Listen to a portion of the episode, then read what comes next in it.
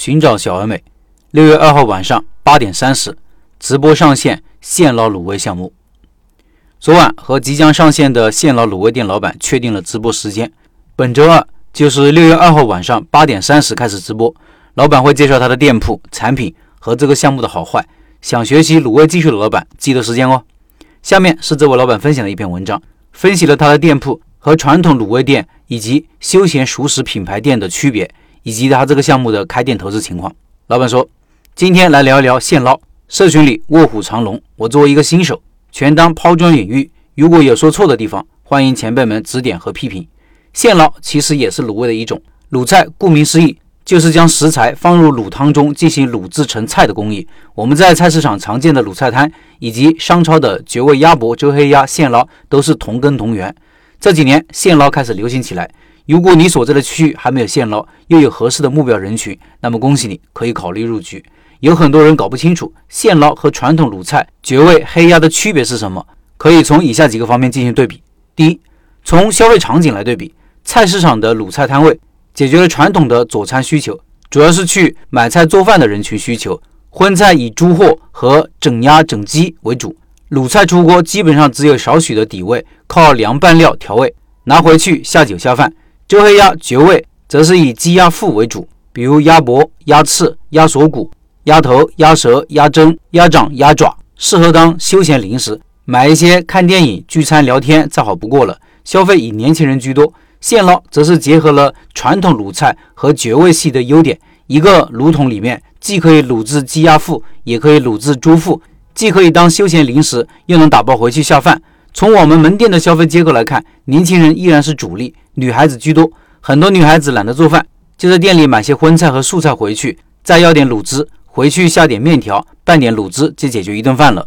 第二，从售卖方式来对比，传统卤菜和绝味系列以及黑鸭系列都是卤测后凉透，放在冷柜里或者空调间售卖。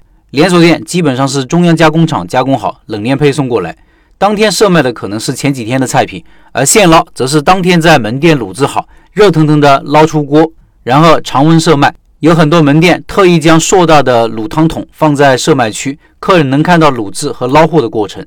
我做了好些年餐饮，后来选择了现捞这种熟食，主要也是看到了这个项目的几个优点：第一，没有堂食，二十多平米就可以做，装修花不了多少钱，设备也比较少；第二，用人少，工艺简单，不用请服务员，不用收台擦桌子，店员上班一次卤制完所有的食材，到了统一的时间再开门营业，营业时只需要称重、分切、装好。没有凉拌调味的工作，出餐非常快。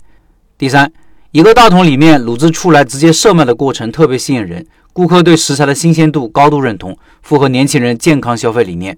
第四，传统的凉菜在冬天是淡季，现捞则可以在冷天采取微波炉复热、卤汤复热、保温台保温等方式实现凉菜热卖，解决了淡季售卖的问题。我们门店在冬天有百分之八十的客人都会要求提供复热的服务。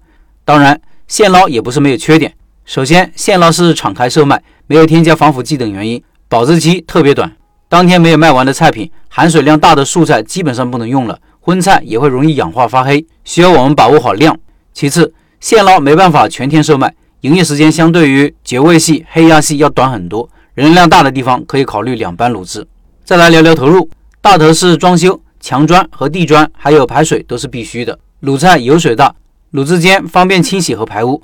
我走中端路线。二十三平的毛坯硬装一共花了两万多块钱，当然也有很多在售卖区不贴砖，贴点墙纸省成本。其次是设备，卤汤桶、炉灶、冰箱、洗菜池、售卖台，这些大部分可以采购二手货。另外还有一些密漏勺子、不锈钢盆等等，加起来一万左右吧。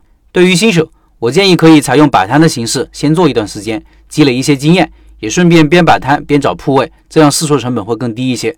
我刚开始做现捞的时候。就是在自己店门口支了两个桌子，做了几个月，发现效益还不错，然后出去找门店开店。现在抖音上很多人说一天卖四千、五千、六千、七千的，那都是少数罢了，也有很多是割韭菜的，看看就好了。别人什么情况我不好评价，我自己比较保守，店基本上选择在社区，每天都是那些老顾客，营业目标也不高，每天一千五到两千。美团、饿了么也基本上是不推广、不关注的佛系心态，安排一个店员上班，一个月下来，除去所有的成本。保守点赚个万把块钱还是比较稳的，然后去复制几家店就行了。